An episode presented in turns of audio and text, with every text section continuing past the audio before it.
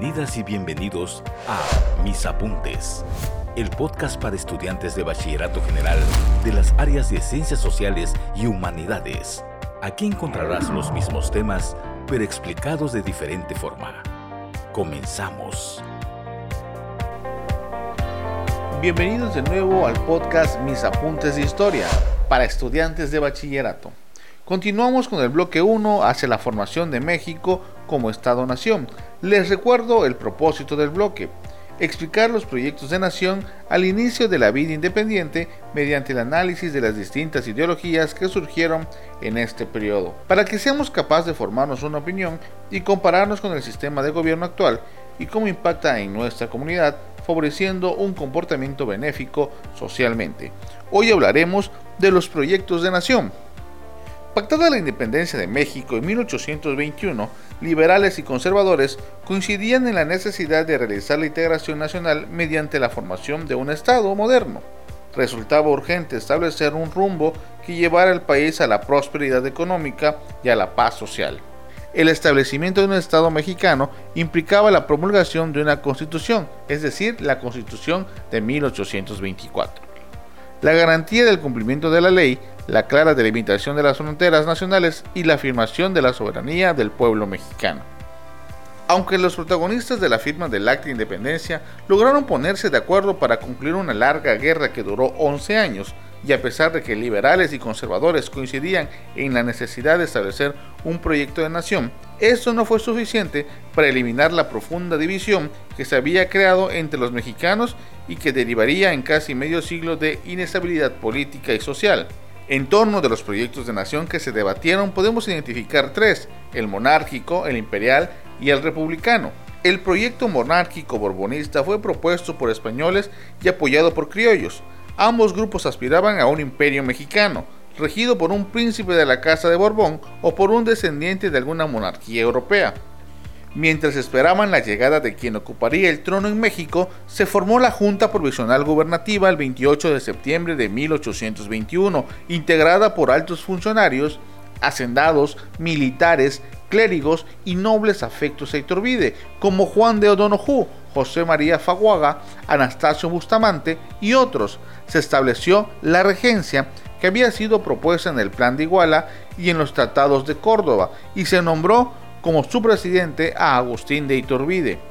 Siguiendo los planteamientos de la Constitución de Cádiz, la de 1812, se proponía establecer diputaciones provinciales y ayuntamientos constitucionales, la libertad de imprenta y la abolición del tributo con el fin de organizar a la sociedad y regular a través del ejército el orden y la defensa de la nación el 24 de febrero de 1822, recién instalado el Congreso Constituyente, se aprobaron las bases constitucionales.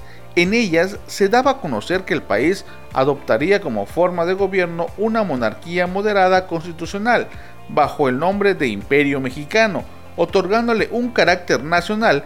Además se establecía la religión católica como único culto permitido. Sin embargo, todos los nobles europeos declinaron la invitación de convertirse en emperador o emperatriz de México. Esta situación truncó el proyecto monárquico de nación y abrió paso al proyecto imperial. El proyecto imperial. Como mencionamos en el apartado anterior, dado que España no reconoció la independencia de México ni aceptó enviar a uno de los miembros de su nobleza para asumir el trono del imperio, Agustín de Iturbide, con la aprobación de sus aliados, fue coronado emperador. El proyecto del imperio de Iturbide contemplaba los siguientes puntos. Número 1. Elección de diputados para integrar el Congreso Nacional y a su vez redactar la constitución del imperio mexicano. Número 2. Formalizar el sistema de hacienda pública para consolidar la recolección de impuestos y de esta manera solventar y reencaminar las finanzas del país. Número 3 cubrir las deudas que se tenían con los miembros del ejército. Número 4. Consolidar el territorio nacional con base en un sistema político centralista. Número 5.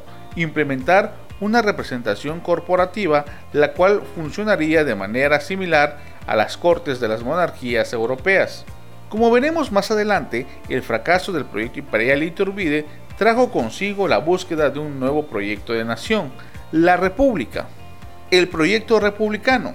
Tras la caída de Iturbide el 31 de marzo, se organizó un triunvirato formado por Pedro Celestino Negrete, Guadalupe Victoria y Nicolás Bravo para ejercer como supremo poder ejecutivo y aprobar la Constitución de 1824.